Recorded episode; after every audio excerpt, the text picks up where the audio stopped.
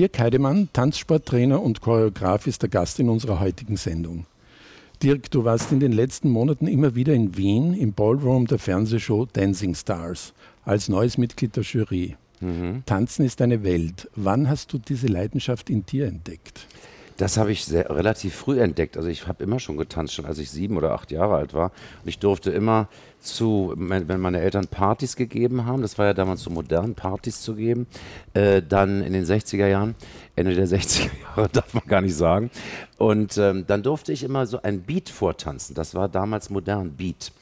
Und da habe ich auf dem Flocati einen Beat vorgetanzt vor der Gesellschaft, die dort geladen war und im Schlafanzug. Und dann musste ich ins Bett. und da habe ich schon angefangen. Und dann hat meine Mutter zu mir gesagt, okay, der muss jetzt mal in die Tanzschule gehen. Und dann bin ich mit meinem Bruder gegangen. Und mein Bruder ist nur ein halbes Jahr geblieben. Das, das, ist das ganze Gegenteil von mir. Ja, und ich bin dann für mich äh, da geblieben. Ja, und habe dann, äh, habe auch nie aufgehört. Und da wurde ich, ich wollte auch immer Tanzlehrer werden. Ich habe kurz mal Mode studiert, ein halbes Jahr, und dann war es aber mit dem Tanzen so doll, dass ich mich also nicht da konzentrieren konnte auf, die, auf, die, auf das Studium und habe das dann gleich beendet und hatte auch als Kind schon im Keller des Hauses meiner Eltern eine Tanzschule und habe Prospekte selber gemalt. Und die habe ich dann ans Haus geklebt. Und da haben wirklich Leute angerufen, ob sie Tanzkurs machen konnten. Die habe ich mir eingeladen, so, da war ich so zehn Jahre alt, elf Jahre, habe ich mir das im Keller eingerichtet, ja. Und ähm, ja, so war das. Und dann wurde ich immer Tanzlehrer und dann Tanzsporttrainer und dann habe ich eben Turnier getanzt, ja auch noch Profi. Habe auch zwischendurch wieder aufgehört, dann habe ich gemodelt, dann war ich in New York, dann war ich in London. Dann habe ich wieder angefangen, so gleich von 0 auf 100, bin gleich ins Finale gekommen bei der Weltmeisterschaft. Das war so, hat, hat die anderen natürlich nicht gefreut, die sich da lang genug angestellt haben über Jahre hinweg. Und dann habe ich dann, ich habe schon mal gesagt, auch im Fernsehen, dass eigentlich meine eigentliche Karriere ich dann gemacht habe als Trainer. Ja, also gut, Finale in der WM ist ja auch nicht verkehrt, aber die eigentliche große Karriere kam dann als Trainer durch die ganzen Weltmeister, die ich da gemacht habe. Äh, sieben Stück an der Zahl. Und äh, jetzt wird einer hoffentlich auch wieder Weltmeister. In Wien am 18. November ist die Weltmeisterschaft. Der hat gerade die Europameisterschaft gewonnen in Cambrils in Spanien. Und ich hoffe, mein, ein russisches Paar sind die russischen Meister und ich bin der Haupttrainer. Deswegen fliege ich jetzt Montag wieder nach Russland nach Moskau. Und ich hoffe, dass die in Wien, ich werde da sein, dann gewinnen am 18. November. Und das hoffen wir auch. Das heißt, du bist damals gar nicht auf Widerstände gestoßen, wie der junge Billy Elliot im gleichnamigen Film, der äh, tanzen wollte und, und äh, nicht durfte, weil es nicht männlich genug war. Äh, ich bin auf Widerstände gestoßen, aber es war mir relativ egal. Ja, also wenn einer was, ich bin relativ, äh, wie soll ich sagen, ein relativer Anarchist irgendwo im positiven Sinne und bin, habe mich nie, wenn da irgendeiner was gesagt hat, hat er ein Ding auf die Nase gekriegt. Schluss. Also ich war immer äh, in der Klasse sehr beliebt, ich war immer Klassensprecher und äh, wenn da irgendeiner einen Spruch gemacht hat, ja, also da äh, äh, äh dem ging es also nicht gut danach, weil ich war auch rhetorisch dann so gut, dass der äh, nicht mehr froh war. Das, das, hat sich in Berlin abgespielt damals. Das war Berlin. Ich bin ja Westberliner. Ich bin ja gebürtiger Westberliner. Ich bin in Westberlin aufgewachsen. Bin mit der letzten U-Bahn sind meine Eltern abgehauen aus, aus Ostberlin wo oben der Stacheldraht schon war, aber die, die, die Mauer stand noch nicht. Da fuhr die U-Bahn noch, weil viele im Westen gearbeitet haben und im Osten gewohnt haben, weil die Mieten billiger waren und das Geld mehr verdient werden konnte in Westberlin zu der Zeit. Und dass meine Mutter, dann haben sie sich ganz kurzfristig entschlossen und sind dann mit mir und meinem Bruder mit einer der letzten U-Bahnen rüber. Zack. Und dann waren wir da ganz alleine. Ja, so ist das. Und da hat es stattgefunden. Dann bin ich Gott sei Dank in Westberlin aufgewachsen, nicht im Osten. Das wäre nicht so schön. Da gab es nicht so viele schöne Boutiquen wie hier im Westen. Und die Kohle dafür hast du mit deiner eigenen Tanzschule im Keller verdient. Ja, nein, nein, das war ja nur so ein Scherz, das haben wir mal so kurz gemacht. Das ist da tatsächlich wer gekommen auch oder haben nur Leute angefragt? Ja, ich habe nein, ich habe das nicht, nicht gemacht, weil ich war zu klein. Ich habe das so aus Scherz gemacht eigentlich. Ich weiß gar nicht, was mich da geritten hat, aber zumindest äh, äh, war das so ein Scherz. Ich wollte immer, ich habe so eine Diskothek mir gebaut und meinen Plattenspieler im Keller gebaut und, und äh, ja, so war das. Ich glaube, ein paar Schulkameraden waren mal da, denen habe ich dann was gezeigt. Hm. Dirk, weil es gerade zeitlich in deinen Lebensabschnitt zwischen 20 und 30 Jahre passt, mhm. ein eher ernstes Thema. Ja. 1982 gab es in Frankfurt am Main die erste Diagnose von AIDS in ja. Deutschland. Mhm. Äh, die Welt war damals in Aufruhr wegen der neuen Schwulenseuche, ja. hat man sie genannt. Ich weiß das ganz genau. Äh, aus aller Welt kamen Horrormeldungen. Niemand ja. wusste so recht Bescheid, auch die Ärzte zunächst nicht. Mhm. Ähm, was hat äh, das plötzliche Auftreten dieser bislang unbekannten Gefahr in deiner Umgebung bei Sportlern und Künstlern und so weiter bewirkt? Was hast du damals mitbekommen? Das war also zuerst, das kann ich genau berichten, weil ich das so genau weiß. Da waren die ersten Berichte in einer Zeit, da war ich auf Tournee mit C&A. Kennt man, das ist eine Firma, Bekleidungsfirma. Und da habe ich jahrelang also bestimmt fünf, sechs Jahre lang, bis das eingestellt wurde, äh, die, die, die Moda Youngsters, also die, die, die Modenschau für die Präsentation der, der jungen Kollektion von C&A gemacht mit Models. Das war mal eine Tournee Deutschland, also in, in Düsseldorf, Westberlin, Hamburg, München, Wien, Zürich. Ja, also überall im deutschsprachigen Raum. Ähm, und da war ich im Hotel in München, das weiß ich noch genau, im Hilton Hotel im Olympischen Dorf.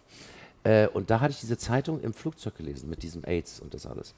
Und dann haben sie gesagt, da gibt es also dieses, man hatte also dann dieses Kaposi-Sarkom, das war ja dann dieses Wort auch, was überhaupt überall da kam. Und dieses Hotel äh, hatte ein Badezimmer, was vollkommen verspiegelt war. Und ich habe geduscht und sah auf meinem Rücken einen Pickel. Und ich dachte, jetzt muss ich sterben. Jetzt habe ich das also auch. Ja, so, so. War dann nicht so. Also ich mache ja regelmäßig auch Tests und so weiter. Ich bin ja da in der Hinsicht sehr ähm, äh, Dings. Es war da nicht so, aber es ist einfach so, dass, ähm, äh, sagen wir mal, mein gesamter, das kann ich jetzt sagen, das ist zwar hart, aber ich kann das sagen, äh, mein gesamter Freundeskreis meiner frühen Jugend, sagen wir mal von 17 äh, bis 21, was, wie alt war ich da, wo ich die C&A-Show gemacht habe, 82, das war die zweite Show, da war ich 21. Da habe ich entweder Choreografie gemacht oder auch moderiert. Ne? Also ich habe das da so. Ähm, äh, da sind meine Freunde, meine engsten Freunde, alle gestorben. Also es gibt ein, ein, Foto von uns, wo wir alle drauf sind bei einer Modenschau 1981 im Gropiusbau in Berlin, Westberlin damals von Claudia Skoda. Das war, die gibt es immer noch, sehr angesagte Designerin, so mehr so eine Underground-Designerin. Ähm, und da stehen wir alle drauf, aufgestylt da, äh, ja, für diese Modenschau, alle so im 80er äh, so David Bowie-Style, so ein bisschen mit den, mit den, mit den, was auch immer, also, also so and, diese androgyne Style, das war ja damals angesagt. Da ist, da sage ich, tot, tot, tot, tot, tot, tot, tot, tot, tot. Und damals auch, dann bin ich nach Hamburg gezogen, da war dasselbe dann, es war 83. Auch Frauen, nicht nur Männer, auch Frauen, ja. Und das war aber so, dass also mein bester Freund, mein bester Freund äh, ist gestorben und sein Freund auch. Ähm, viele Stylisten, äh, äh, äh, Leute, die ich kannte, die auch ein guter Freund von mir, Hairstylist aus Hamburg, der hat sich heute die Diagnose bekommen, hat vor die U-Bahn geschmissen in Hamburg. Ähm, also das war zu der Zeit eine ganz eine Big Issue. Das war also ganz gruselig, ähm, weil man immer dachte, ja gut, also ähm, weißt du, ich war, ich hatte das Glück, dass ich immer in einer Verbi Beziehung war äh, und dass ich auch nicht so promisk bin, sagen wir mal so. Das, das, ich hatte das Glück, es war auch so eine Zeit, wo so, das war so diese Zeit rühme ich nicht an. Wir waren also so gestylt und so zugeschnürt mit irgendwelchen Schulterpolstern und irgendwelchen Dingen, dass Sex auch gar nicht möglich war. Dem Outfit. Das heißt, ähm, äh, ich hatte da eigentlich Glück. Da, ich hatte so diese Rühr mich nicht an Phase. So diese, ich saß also nur in einer, äh, gestylt in einer Diskothek, zum, fertig zum Fotografieren also unsere ganze Clique war so drauf, aber eben andere waren eben nicht so drauf. Und ähm, ich hatte Glück, aber das war eine ganz große Nummer damals und ich kenne so viele, die alle gestorben sind. Aber, und das muss man dazu sagen, es stand jeden Tag in der Bildzeitung, dann ist Rock Hudson gestorben, dann ist der, gab ja jetzt noch viele andere, aber der Rock Hudson war ja der, eins, der Erste, der da äh, dann in der Presse war. Ähm, und ähm, dadurch, dass das jeden Tag in der Zeitung stand und jeden Tag, du, wenn du das hast, stirbst du. Schluss aus, das gibt es nichts gegen. Deswegen sind die auch alle gestorben, weil die haben sich alle gesagt, ich sterbe jetzt. Ja, ich kenne jetzt so viele Leute, die positiv sind, sehr viel aus dem künstlerischen Bereich, äh, Frauen auch, Männer, ähm, die alle seit 20 Jahren wunderbar leben. Ja, gut, es gibt jetzt eine Medikation ja auch ein bisschen dafür, aber damals gab es ja auch was. War, ich glaube, dass der psychische, die psychische Seite eine große Seite ist, dass wenn man sich sagt, du musst jetzt sterben, dann stirbst du auch. Ist ja auch oft so, dass du, wenn du selber dir sagst, am Ende des Lebens, du möchtest, willst jetzt eigentlich nicht mehr leben, weil du so krank bist mit 85 oder was auch immer, was es denn sein sollte, dann stirbst du auch. Das ist sehr eine psychologische Sache. Ja.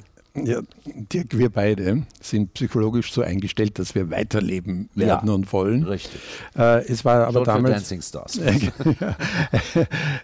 es war damals tatsächlich so, äh, dass man ja gar nicht wusste, woher das kam und, und was man tun soll. Und äh, die erste Therapie, die du angesprochen hast, diese erst 1987 äh, gekommen und der, der Durchbruch war dann äh, zehn Jahre später durch die Kombitherapie. Ja. Äh, da bin ich jetzt nicht so versiert über diese ganzen Geschichten, aber ich weiß, dass die sind, die haben alle, die, meine Freunde damals, die haben Magenkrebs bekommen, die haben die dollsten Dinge, Schlaganfälle, so übel, was man jetzt ja gar nicht mehr hört. Eben, und darum ja? drum, äh, wollte ich mit dir drüber sprechen, ja. äh, weil äh, damals konnte man sich nicht schützen, weil man nicht wusste, was ja. war. Dann später wurde schon klar, dass das äh, Kondom zum Beispiel. Ich war ja besser, ich war ja in New York noch im Studio 54, ich bin ja so alt, ja. Und da ging es ja ab, aber da ging es ja ab, ging es ja ab da oben in den Darkrooms ja, und Liza Minnelli mittendrin. Das heißt, äh, das ging wirklich ab. Ja. ja? Und, und die Leute wussten es ja nicht. Das war eine Zeit, wo einfach die da alle rumgemacht haben, wie sie wollten. Und, und, und dann kam das. Ähm, Genau. Ja, leider Gottes dieses Virus. Ne? Ja, genau, und heute weiß man es aber ja. und, und hat aber äh, die Dramatik, die du uns eben äh, so äh, als Zeitzeuge geschildert hast, mhm. die hat man zum einen Gott sei Dank, aber zum anderen auch leider nicht mehr parat. Ja. Denn äh, die jungen Menschen werden wieder etwas nachlässig. Ja. Und äh, es ist halt ganz wichtig, äh, wenn sich jemand heute infiziert, dass er auch zum Test gehen soll, weil die Therapie früh eingesetzt ja. kann wirklich wesentlich beitragen. Dirk, wieder zurück zu Erfreulichem. Ja. Äh, viele Menschen bei uns haben die Möglichkeit, deutsche Fernsehprogramme zu empfangen. Mhm. Diese Leute hatten daher schon die Chance, dich bei Castingshows und Eurovisions, äh, Eurovision Song Contest jeweils als Choreograf und Trainer kennenzulernen. Beim Eurovision Song Contest war ich nie Choreograf. Nee? Nee. Was hast du technisch, hast du etwas gemacht, stand in, in den Unterlagen. Aber es steht so viel beim Eurovision Song Contest? Nee, also ich habe hab bei der Olympiade in China habe ich gearbeitet. Ja. Das ist noch ein bisschen besser als der Song Contest, ja. finde ich. äh, aber ich habe DSDS gemacht, ich habe You Can Dance gemacht, ich habe Let's Dance gemacht, aber hinter den Kulissen die Paare trainiert und ich habe ähm, äh, die Olympiade gemacht. Also nicht die ja. Eröffnungsveranstaltung, aber ich habe viele Sachen dazwischen gemacht, weil ja. die hat ja äh, ähm, Steven Spielberg gemacht, die Eröffnungsveranstaltung. Äh, wie, wie ist es äh, mit ähm, den jungen Menschen bei DSDS mhm. äh, zu arbeiten, die noch keine Bühnenerfahrung haben? Und ja, das, sagen wir, wir haben, sind eigentlich relativ Geisteskranke, die da auch sind. Nicht? Also es ist sehr schön, mit dummen Menschen zu arbeiten, ist sehr anstrengend. Äh, also ich hatte auch Intelligente bei, aber es waren natürlich viele bei, wo man auch sagte, oh ja, ja, ja. Ne? Ähm, das war eine Erfahrung, das war äh, lustig, es war dann auch anstrengend zwischendurch in der Zeit und ja, also war eine Erfahrung, aber ich würde es nicht nochmal machen. äh, Dirk, du selbst kommst äh, vor allem im Fernsehen total ruhig und ausgeglichen, geerdet rüber. Ja. Du magst dich selber nicht groß, wirkst aber großartig. Na, das hört man doch gerne. Äh, war, war das schon immer so? Ist das ein Geschenk der Natur an dich oder hast du da was lernen Ich weiß, müssen? ich war immer so, wie ich bin. Ich habe mich auch nie verbiegen lassen, war mir immer wurscht. Und ich bin immer gegen Wände gerannt. Es gab immer Leute, die mich, was auch immer. Und ich habe immer, wenn ich was verloren habe, was Besseres wiedergekriegt. Ich bin eigentlich immer gegen den Strom geschwommen und dadurch habe ich die Karriere gemacht, weil ich immer anders war. Ja, und, und, äh, äh, und das werde ich auch bleiben. Und es gibt auch genug Leute, die mich nicht mögen. Aber es gibt auch, aber diese Leute, die mich nicht mögen, von denen will ich auch nicht gemocht werden. Ja, das finde ich ganz toll, dass die mich nicht mögen. Weil wenn die mich mögen, würde ich das irgendwie sagen, okay, was hast du jetzt hier falsch gemacht? Ja, also es, ich, ich, polarisiere sehr. Ich freue mich sehr, dass die Österreicher mich so mögen. Aber es ist nicht so, dass ich jetzt irgendeine Rolle spiele, dass ich da jetzt denke, okay, jetzt machst du mal einen netten Deutschen oder irgendwas. Ich sabbel da los, wie ich da denke, weißt du? Und das hat sich jetzt im, im Zuge der, der, der Staffeln, der Staffeln, sag ich schon, der Sendung, ja auch noch etwas entspannt. Wir wurden ja immer lustiger im, im Panel da, ne, von der Judges. Und ähm, ja, also das ist, ich, ich sage mal, diese, dass ich eine Rampensau bin, im positiven Sinne jetzt. Rampensau hört sich immer so an nach, nach Schlagersänger äh, auf dem Bier, im Bierzelt. Ähm, das ist, das war ich schon immer. Also ich war, war immer gerne, das kann ich schon sagen, ich stehe schon gerne im Mittelpunkt. Also das muss ich schon sagen. Es wäre jetzt vermessen, es wäre jetzt vermessen zu sagen, dass ich das nicht mag. Ich mag auch rote Teppiche und ich mag auch Blitzlichtgewitter. Das ist immer das Schöne am Nach Dancing Stars. Letzte Woche haben sie mich mit Dagmar Koller zu Tode fotografiert, das fand ich aber ganz toll. Äh, als Trainer vermittelst und verbesserst du nicht nur die Technik deiner Tanzstudenten, mhm. sondern du reflektierst auch deren Präsenz und Wirkung. Mhm. Äh, ein besonders gelungenes Beispiel von dir, das ist im Radio so schwer umzusetzen, die Diva-Pose. Ja. Da hast du kürzlich im Fernsehen spontan. How to be a diva in, in three steps, ja. Ja, mhm. den ganzen Ballraum samt Publikum in drei, vier kurzen Anweisungen wirken lassen. Ja. Plötzlich war jede Person prächtig und wunderbar. Ja. Was ist das Geheimnis dafür? Ja, nur gut, ich meine, die haben alle gespurt. Ich meine, ich habe ja, so, sagen wir mal, vielleicht auch eine, äh, so eine gewisse autoritäre Ausstrahlung, dass die alle haben gesagt, so, ihr steht jetzt alle auf und dann sind die aber ganz schnell aufgestanden. Und ich habe gesagt, Dagmar kann sitzen bleiben, weil sie ist ja die Diva, die muss nicht lernen, aber Dagmar ist dann auch noch aufgestanden. Ist mir auch noch in die Arme gefallen nachher. Also ich habe das spontan, spontan, entschieden. Ich hatte das sicherlich im Hinterkopf, weil ich das ja mit der Niki und dem Willi auch in der, in der, in der, in der, bei der Probe gemacht habe, bei dem, beim Training gemacht habe. Aber dann war irgendwie so ein Punkt, wo ich dachte, aha, so jetzt machst du das. Da denke ich, jetzt stehst du einfach auf, zack. Und der, der, der, der, der äh, Markus sagt das zu mir hier vom Sender, wir müssen dich anbinden, weil die Kamera natürlich nicht darauf eingestellt war, ja, die Regie. Aber sie konnten das sehr gut sie fanden es aber gut und sie konnten das auch sehr gut dann äh, schnell noch äh, die Bilder so schalten, dass das alles auch ähm, vielleicht, vielleicht haben sie die Routine von den vielen Skiübertragungen, die ja, ja äh, genau. auch eine, eine äh, ja. flexible Kameraführung ja, benötigen. Äh, du coachst ja nicht nur Tänzerinnen und Tänzer, sondern auch andere Künstler auf der Bühne. Sängerinnen zum Beispiel habe ich gesehen. Wenn du jetzt solche Personen, sagen wir, formst, wie viel bleibt dieser Person dann vom Ich? Äh, ich versuche, wenn ich so mit Leuten arbeite, die ich irgendwie choreografiere oder irgendwie, ich habe ja auch Personality äh, äh, Styling und diese Sachen gemacht, ähm, da versuche ich immer die Persönlichkeit, die sie hat, oder er hat, wer es auch immer, rauszubekommen um, äh, und bühnenwirksam rauszubekommen, ohne das zu ändern. Du kannst, du kannst jetzt nicht aus irgendjemand, der irgendwo äh, ein rustikales mehr rustikale äh, Persönlichkeit als eine Oberdiva machen. Das kannst du nicht. Das ist lächerlich, das ist nicht echt. Ja? Und ähm, deswegen, das ist genau wie beim Turniertanzen. Du musst auch, wenn du das Paar hast, musst du sehen, was ist das für ein Paar, was ist, sind die Stärken, was sind die Schwächen.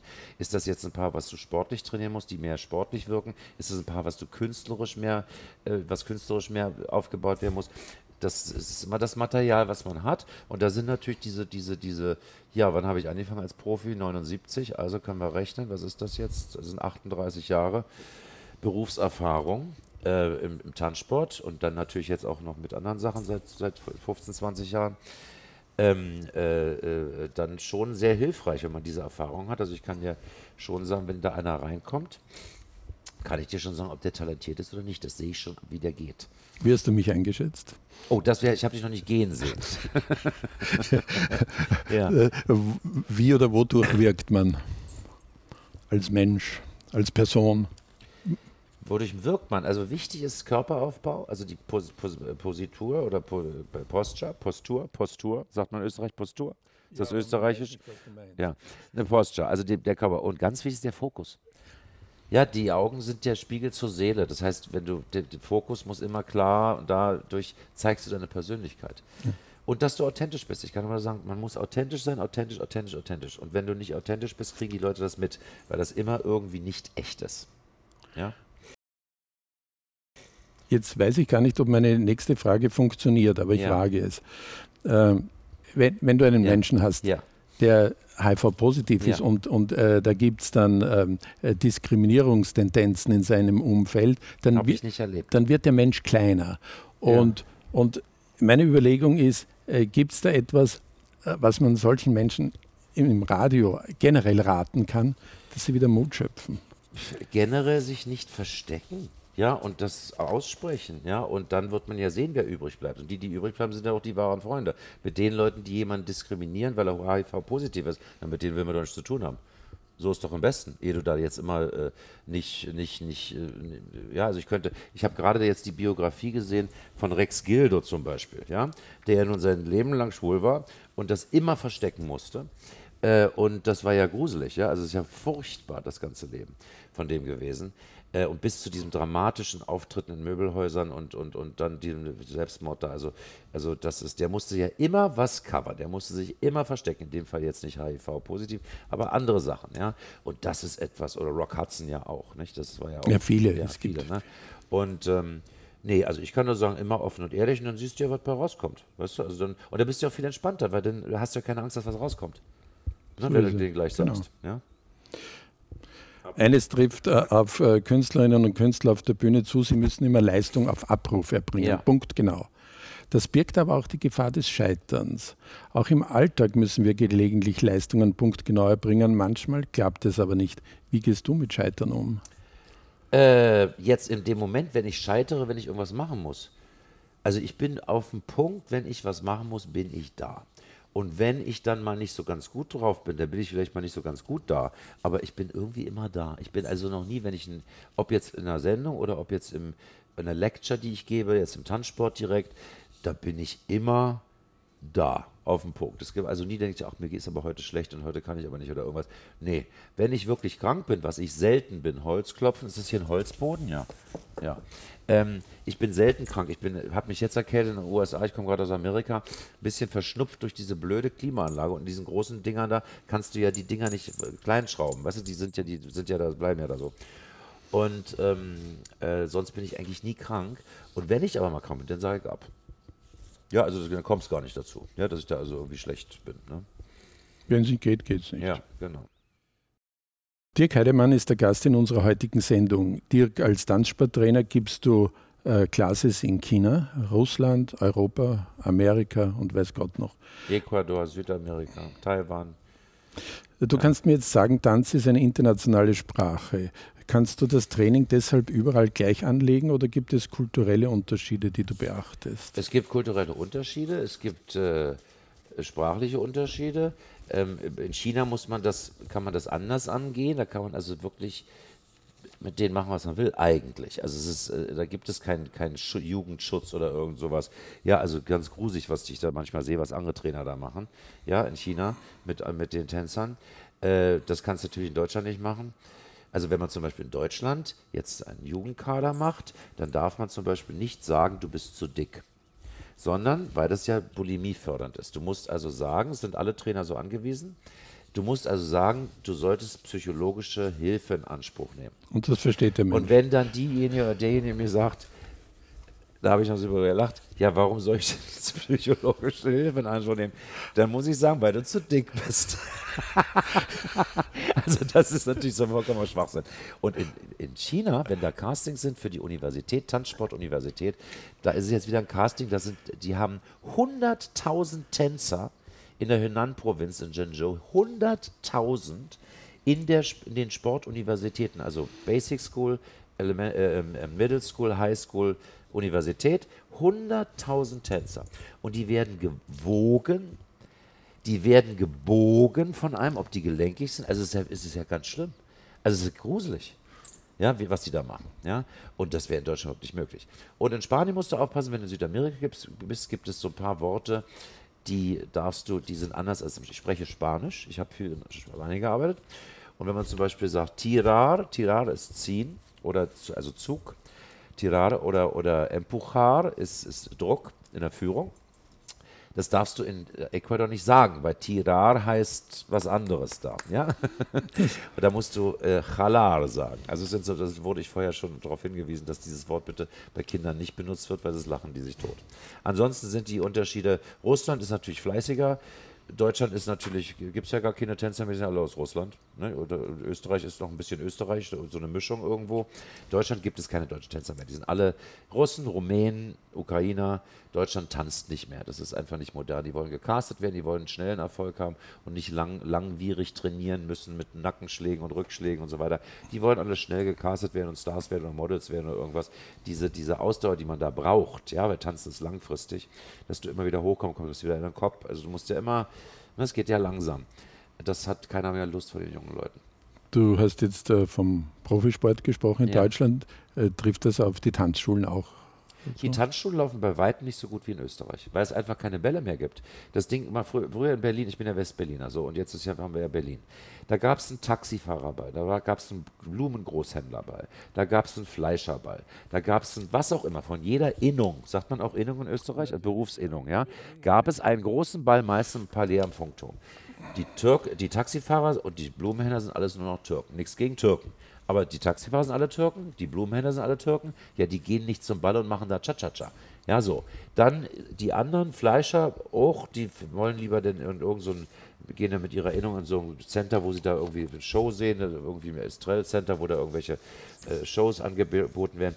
Also Bälle sind in Deutschland, der ADAC-Ball, der größte Ball, ja, vom Automobilclub, ja, gibt es nicht mehr. Ja, es gibt nur noch den Bundespresseball. Es gibt äh, sagen wir in Ostdeutschland, Dresden, Leipzig, da, die sind ja immer noch 20 Jahre hinterher. Da geht man noch in die Tanzschule mit 15 oder 16. Das ist in Deutschland nicht mehr so.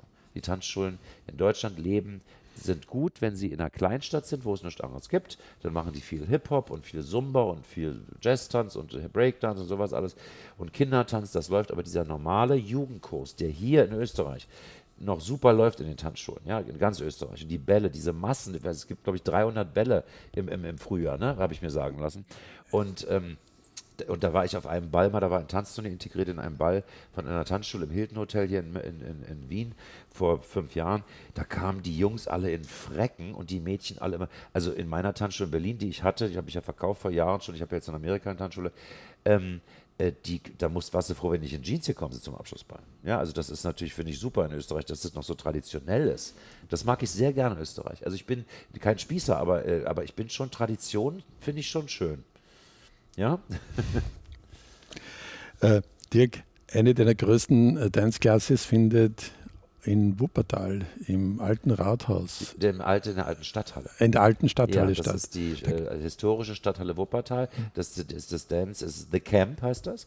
Und ist das größte und international wichtigste Tanzsportcamp mit den, darf ich sagen, besten Trainern der Welt, die eingeladen werden. Und auch die besten Paare der Welt kommen dahin. Also ja, alle, aber auch ein paar hundert Teilnehmer, glaube ich. Über 200 Paare. Ja. ja. Äh, ich glaube, es war ohnehin zuletzt, als du das Motto hattest, weniger ist mehr. Worum geht es da? Da geht es darum, dass es, es alles nicht überchoreografiert sein darf und dass äh, äh, eigentlich aus technischen Elementen mit verschiedenen Dingen wie, wie Timing oder Energiewechseln äh, sehr interessante Choreografien entstehen können, ohne dass die also siebenmal in den Spagat fällt. Ja, ich bin also ein Fan von technischen Tanzen äh, mit Überraschungseffekten, sehr gerne auch Modern Dance Elemente sehen wir heute Abend bei Dancing Stars ja auch den, den, das Contemporary äh, ähm, äh, und nicht ein Fan von überchoreografierten Fake-Choreografien, die also den, den schlechten Tänzer irgendwie gut aussehen lassen sollen oder was. Und das kann ich dann schon wohl als Wertungsrichter auch beurteilen, was da Fake ist und was kein Fake ist. Und die haben mir auch keine Chance dann. Dirk, du kokettierst gelegentlich mit deinem Alter. Ich, ich sag's nicht, weil es nicht wichtig ist. Hast du, du recht, ja, mache ich, ja. Du sprichst selbstironisch von deiner dritten Jugend. Ja, habe ich mal. Ja, wo, war das bei Dancing Stars? Ja, ne? Ich hab's gehört. Ja, ja. dritte Jugend, ja. ja. Ja, ich fühle mich ja immer noch so jung, ne? Ja, äh, vermisst du deine äh, biologische nee. Jugend? Nein. Ja, die biologische Jugend, ja. Also sagen wir mal so, ich würde jetzt gerne noch mal den Körper eines 20-Jährigen haben, weil ich sah mal sehr gut aus. Ich meine, ich hoffe, ich bin noch. Da hat sich aber nichts geändert. Aber hat sich nicht geändert. Dankeschön. Aber, ähm, aber ich möchte nicht nochmal. Ich bin so froh, dass ich diese Erfahrung habe und bei mir selber angekommen bin und sehr entspannt bin und sehr schön weiß, was ich will und was ich nicht will. Äh, ich möchte nicht nochmal 20 sein. Ja, das möchte ich nicht. Aber ich möchte auch die Gesetze der Natur beugen, dass ich so lange wie es geht so aussehe. also wie 20 nicht, aber 37 reicht mir schon. Oder 43, sagen wir mal so. Äh, äh, welche Signale empfängst du, die dir sagen, dass du reifer älter wirst? Signale. Ja, wie? Naja, ich habe dann mal Rückenschmerzen und dann habe ich mal Knieschmerzen und dann, das war es eigentlich. Der Rest der Signale wird erfolgreich weggebügelt. Hör auf, ich wollte nicht über mich sprechen. Genug vom Alter. Ja. Äh, heute da, morgen hier. Heute China, morgen Russland, danach USA und zwischendurch Wien. Man könnte den Eindruck gewinnen, du führst dein Leben aus dem Koffer und es ja. gefällt dir. Äh, denkst du manchmal dran, sesshaft zu werden oder brauchst du das nicht? Also ich, ich denke dran immer noch, wenn ich mal wirklich mal unterwegs war, ich will ein Haus haben in Amerika, in Connecticut und möchte unbedingt einen Dackel haben. Ich liebe Dackel und ich bin ganz viel in Israel ja auch und die Familie dort, die von dem Weltmeister, den ich da trainiere, an der 21, äh, Weltmeister, die haben einen Dackel, Tasso.